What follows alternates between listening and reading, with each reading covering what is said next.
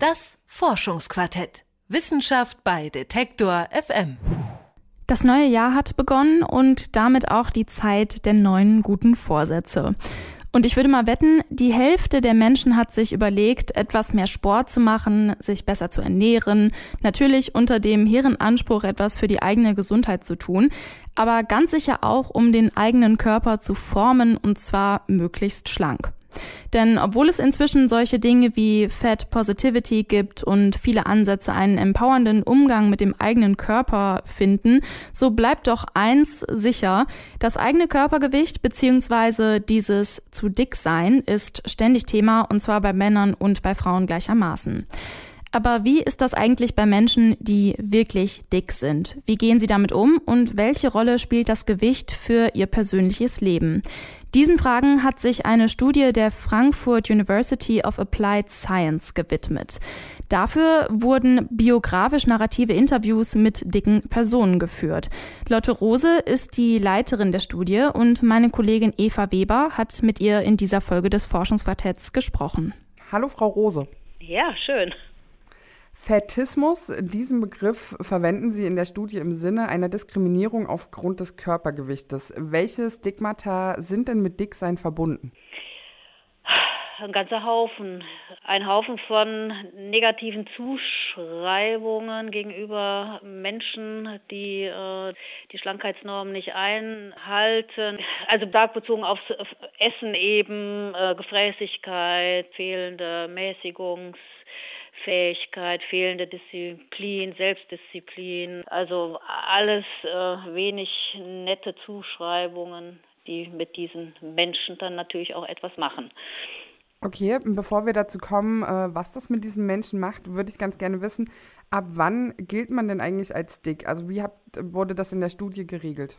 Also die Medizin hat es ja geregelt. Die ähm, hat äh, da Rechenwerte und ähm, dann hat sie irgendwann mal gesagt, ab dann und dann ab dem äh, BMI von so und so ist man dick. Interessant ist auch, dass das in Bewegung war, also es ist auch mal verändert worden. Daran können wir sehen, wie menschengemacht ähm, dann auch diese Norm ist und nicht äh, qua Biologie äh, vorgegeben ist, sondern dass da immer Menschen dahinter stehen, die ähm, das festlegen und Menschen sortieren in äh, normgerecht und nicht normgerecht.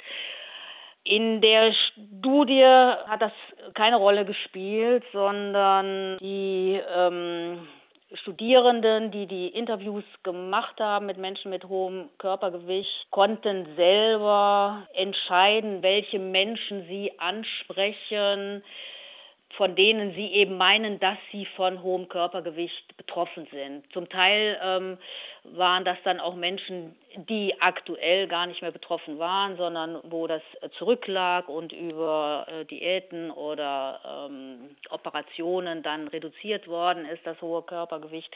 Also das ist sehr ähm, vielschichtig und divers gewesen. Mhm. Ähm, jetzt sind wir schon mitten im Thema der gesellschaftlichen Konstruktion und auch des gesellschaftlichen Impetus, mhm. den das Ganze hat. Was haben denn die Menschen letztendlich erzählt? Welche Rolle spielt das eigene Körpergewicht bzw. das Dicksein in mhm. ihrer Biografie und in ihrem Alltag? Zuallererst kann man dazu sagen, die Erzählungen waren höchst heterogen. Es gab nicht die Erzählung, von dicken Menschen, sondern die Variationsbreite war enorm und für mich jetzt als äh, Projektleiterin dann auch äh, überraschend äh, heterogen was eigentlich auch sehr schön ist. Also was man gängigerweise ja erwarten würde, weil wir wissen, dass dicke Menschen stigmatisiert werden, dass wir vor allem Leidensnarrative, Leidenserzählungen hören. Ähm, diese Geschichten hatten wir auch, also Erzählungen, biografische Erzählungen, die stark geprägt waren von dem Thema. Ich habe es äh, schwer gehabt und ich habe es immer noch schwer und es ist sehr, sehr belastend und sehr, sehr krankmachend auch, dick zu sein. Ähm, aber wir haben auch ganz andere Geschichten gehabt. Bis dahin, ähm, dass ähm, Interviews überhaupt nicht den eigenen Körper thematisiert haben. Also die Anweisung an die Studierenden war auch, einen Erzählimpuls zu geben, in dem nicht bereits von vornherein auf das Thema hohes Körpergewicht fokussiert wird, sondern einzuladen zu einer biografischen Erzählung, das eigene Leben, die eigene Lebensgeschichte zu präsentieren. Und ähm, da war eben schon sehr spannend, dass das zum Teil eben auch dazu führte, dass die, die befragt worden sind, manches Mal, also ein Fünftel der Interviews, bei denen war das der Fall, dass sie über ein ganz äh, buntes, spannendes Leben berichtet haben mit Höhen und Tiefen ähm, und vielen Wechselfällen aber ihren Körper selber nicht zur Sprache gebracht haben. Also sowas ist auch interessant, weil es zeigt, also selbst wenn wir von außen meinen, dass das hohe Körpergewicht total lebensbestimmend sein müsste, wird sich dennoch von den betroffenen Menschen dann eben zum Teil eben auch ganz anders inszeniert in einem solchen Interview. Ja, das fand ich auch ganz interessant, dass äh, das offensichtlich gar nicht für alle Menschen die gleiche Relevanz hat. Ja, ja. Genau, aber bei den Leuten, die befragt wurden und für die das schon äh, eine größere Bedeutung hatte, ähm, wie genau hat sich das denn auf die Lebensführung ausgewirkt? Also wie bestimmt das dann den Alltag? Ja, also zum einen haben wir die Erzählung als als Belastung und als Einschränkung, zum Teil sehr dramatischer Art auch. Dann haben wir aber auch wieder andere, ähm, wo stark thematisiert wird, das Ringen gegen diesen Körper, also in, in dem Duktus einer Siegererzählung. Also die biografische Selbstpräsentation war in diesen Fällen eben davon bestimmt, mich selbst als starke, erfolgreiche Person zu erzählen, indem ich davon berichte, wie ich es geschafft habe, mich trotz der ähm, vielen Widrigkeiten in meinem Leben zu behaupten und auch es zu schaffen, aus meinem ähm, schrecklichen Körper einen guten Körper zu machen und wie man das geschafft hat und was, wie sich das Leben auch dadurch verändert hat, äh, dass danach ähm, dann alles ganz wunderbar ist. Und dann eine Variante, die uns auch sehr hellhörig gemacht hat und die ähm, ja auch erfreut hat, aber sie kam selten vor,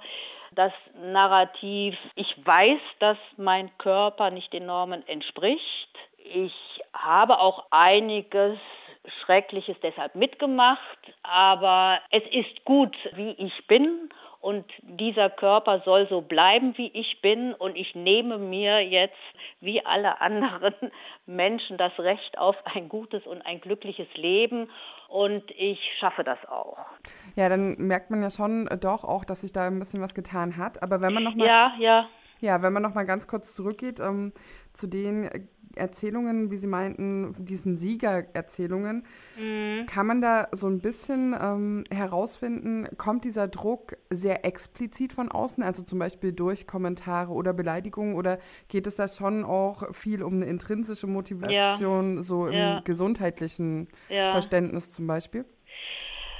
Also ist, ist dann immer die, die schwierige Frage nach, nach Henne und Ei. Ne? Ähm, dass also, äh, Gesellschaft und Individuum zusammengehören, also dass auch die Schönheitsideale natürlich von außen kommen, das ist ja klar, aber vielleicht ähm, kann man das ja trotzdem noch mal so ein bisschen differenzieren. Ja, also in den Erzählungen, in diesen Siegererzählungen war immer klar, dass die Schlankheitsnorm und das Stigma gegenüber Hochgewichtigkeit fest verinnerlicht ist. Und dass das dann das Motiv ist, diesen Kampf aufzunehmen, weil die Abwertung äh, der Hochgewichtigkeit war Teil der Identität der befragten Personen. Das war zum Teil dann auch erschreckend zu lesen, also wie dann zum Teil selber, also in was für einer Abschätzigkeit über die eigene dicke Vergangenheit gesprochen mhm. worden ist. Das wollte ich gerade fragen, ob äh, hat sich dieses Narrativ dann quasi auch gehalten, also so, ja, dass man ja, auch ja, ja, ja, ja,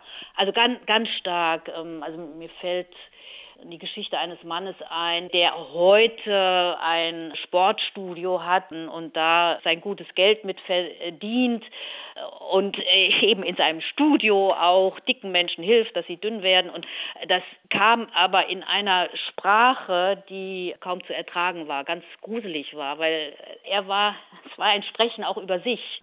Mhm. Ich meine, das hat man bei den Rauchern hat man es auch, äh, die ehemaligen Raucher sind die, die am heftigsten schimpfen über aktuelle Raucher. Ne? Ähm, ja, vielleicht geht das nicht anders. Aber es zeigt, wie, wie stark das Stigma wirkt und dass es auch dann wirkt, wenn ich äh, selber davon äh, befreit bin. Und auch, ähm, dass diese Vorurteile vielleicht, die man selber mal erfahren hat, dann auch rückwirkend gegenüber anderen äh, ausgetragen ja. werden. Ja. Was ja, ja, wo man vielleicht erstmal nicht mit rechnet, weil man denkt, okay, dann hat man da einen anderen Blick und eine andere. Akzeptanz für. Das führt mich zu einer weiteren Frage und zwar ähm, wurden in Ihrer Studie ja Erzählungen von Männern und Frauen angeguckt mhm. und inwieweit unterscheiden die sich denn? Kann ich in Doppelantwort gehen? Also auf der einen Seite unterscheiden sie sich eigentlich gar nicht. Und auf einer anderen Seite unterscheiden sie sich dann doch. Sie unterscheiden sich nicht darin, wie die Stigmatisierung erlebt wird, ähm, die damit verbundenen Belastungen und die dann ausgelösten Kämpfe um den eigenen Körper. Das ist identisch. Ähm, also, oder einmal war ähm, die Gemeinsamkeit, dass soziale Beziehungen eine ganz wichtige Ressource waren zur Kompensation auch der Belastungen, die erlebt werden und Ressourcen, die es dann doch auch möglich machten, ein, ein gutes Leben zu leben. Also Beziehungen als entscheidende Ressource, aber wenn man dann nochmal weiter geguckt hat, welche Beziehungen sind es, dann gab es eben doch Unterschiede, dass für die Frauen vor allem in den Erzählungen dann hervorgehoben worden sind die familialen Beziehungen, die verwandtschaftlichen Beziehungen und insbesondere die eigene selbst gegründete Familie als ein Narrativ, mit dem in den Interviews immer wieder klar gemacht wurde, so, also es geht mir doch gut, denn ich habe dann geheiratet und ich habe Kinder gekriegt und das macht mich glücklich. Während bei den Männern ähm, dann größere Rolle die informellen, ähm, freundschaftlichen und Vereinsbeziehungen bedeutender gewesen sind. Mhm. Und da nochmal, da wurde es dann auch nochmal interessant, vor allem der Sport. Also sie waren sogar dann auch äh, sportlich tätig, das war, war auch interessant. Also es gibt nichts Besseres, als als Dicker im Tor zu stehen. Ne? Ich fülle das ganz aus und dann kommt kein Ball mehr rein, so nach dem Motto aber eben nicht unbedingt immer gebunden an eigene sportliche Aktivität, aber eingebunden zu sein in die Vereinskultur. Das waren Erzählungen, die wir nur von Männern gehört haben oder vorzugsweise von Männern und von Frauen so gut wie gar nicht. Und bei Frauen war das äh, Dicksein dann aber auch quasi verbunden mit einer glücklichen Partnerschaft oder mit einer glücklichen ja. Familienführung? Ja, also die Bedeutung des Kinderkriegens. Also auch das sind auch bedrückende Geschichten, Leidensgeschichten, also wie lange dann auch um das Kinderkriegen gerungen wird. Oder äh, es fängt schon damit an, wo finde ich als Dicke einen Mann, äh, der bereit ist, mich zu lieben, mich sexuell zu begehren und mit mir Kinder zu kriegen. Also äh, ne, das ist schon die erste große Hürde, von der auch genauso Männer berichtet haben. Und dann eben das nächste, ich möchte Kinder haben, aber es ist so schwer, ein Kind zu bekommen. Bis dahin, dass äh, erst OPs gemacht werden mussten, abgenommen werden musste. Ähm, dann auch die Schwangerschaften, also im Grunde alle verbunden mit Komplikationen. Und dann sind die Kinder da und sie werden erzählt als Inbegriff von Glücksquellen bis hin dann, wir hatten auch Ältere im Sample, also dann sind es die Enkel, also die es dann nochmal potenzieren. Also die, die Kinder hatten für die Männer nicht diese Bedeutung. Was folgt denn jetzt abschließend aus dieser Studie? Lassen sich aus den Ergebnissen irgendwelche Strategien ableiten, zum einen vielleicht das gesellschaftliche Stigma noch ein wenig mehr zu mildern oder aber auch ähm, dicke Menschen in ihrem persönlichen Umgang und in ihrer persönlichen mhm. Lebensführung zu empowern? Sie haben es eigentlich schon schön gesagt, ne? Was sich für mich nochmal bestätigt hat, das ist eine große Zumutung, gesellschaftliche Zumutung, mit der diese Menschen leben müssen und es ist eigentlich empörend, ähm, ist aber bislang noch wenig im Blick, dass es empörend ist. Also ne, wir haben eine mittlerweile doch erhöhte Sensibilität gegenüber vielen Diskriminierungsformen und Dimensionen und wir haben rechtliche Instrumente und da, da ist ja in den letzten Jahren sehr, sehr viel Wichtiges passiert, aber bislang übersehen ist aber eben die Diskriminierung der Dicken und der Dickleibigkeit, wobei ich da auch ganz hoffnungsvoll bin, weil doch da in, in letzter Zeit auch in Deutschland einiges äh, in Bewegung kommt. Und das andere ist, die Interviews erzählen auch, dass unsere eigenen Institutionen, die ja eigentlich Menschen was Gutes tun wollen, unwissentlich ähm, dann die Schrecklichkeiten für dicke Menschen im Grunde genommen verlängern und fortsetzen. Angefangen damit, wenn dicke Kinder in der Schule gemobbt werden und Schulsozialarbeit nichts damit tut und sich auch völlig überfordert fühlt, da irgendwas äh, zu machen bis dahin, dass in äh, Kitas äh, dann beim Mittagessen äh, dem dicken Kind gesagt wird, kriegt keinen Nachschlag. Ja, die, die, diese vielen alltäglichen Diskreditierungen, die aus Unwissenheit, fehlender Sensibilität geschehen. Aber auch, ne, also ich habe erzählt von den Schwierigkeiten hochgewichtiger Frauen Kinder zu kriegen. Da muss ich auch mir angucken, was ist eigentlich in der Medizin los, wie wird da mit dicken Frauen umgegangen. Äh, und Sie hatten selber das Stichwort Empowerment gegeben. Ne? Also meine Schwierigkeit dabei ist, wenn ich gelesen habe, wie stark identifiziert eben viele hochgewichtige oder ehemals hochgewichtige Menschen ähm, mit dem Stigma waren, also wie sie es verinnerlicht haben, ähm, habe ich irgendwie kann ich mir gar nicht vorstellen, wie die Idee des Empowerments oder der Fed Acceptance Bewegung da erfolgreich Fuß fassen könnte in, in den Herzen und den Bäuchen solcher Menschen. Dann kann man nur hoffen, dass die Studie irgendwie ihren Teil dazu beiträgt. Und ja. damit äh, danke ich für das Gespräch. Welche Bedeutung hat das eigene Körpergewicht für dicke Menschen in ihrer Biografie? Über diese Fragen hat Lotte Rose von der Frankfurt University of Applied Sciences mit meiner Kollegin Eva Weber gesprochen. Alle Folgen des Forschungsquartetts findet ihr online auf detektor.fm und beim Podcast-Anbieter eurer Wahl.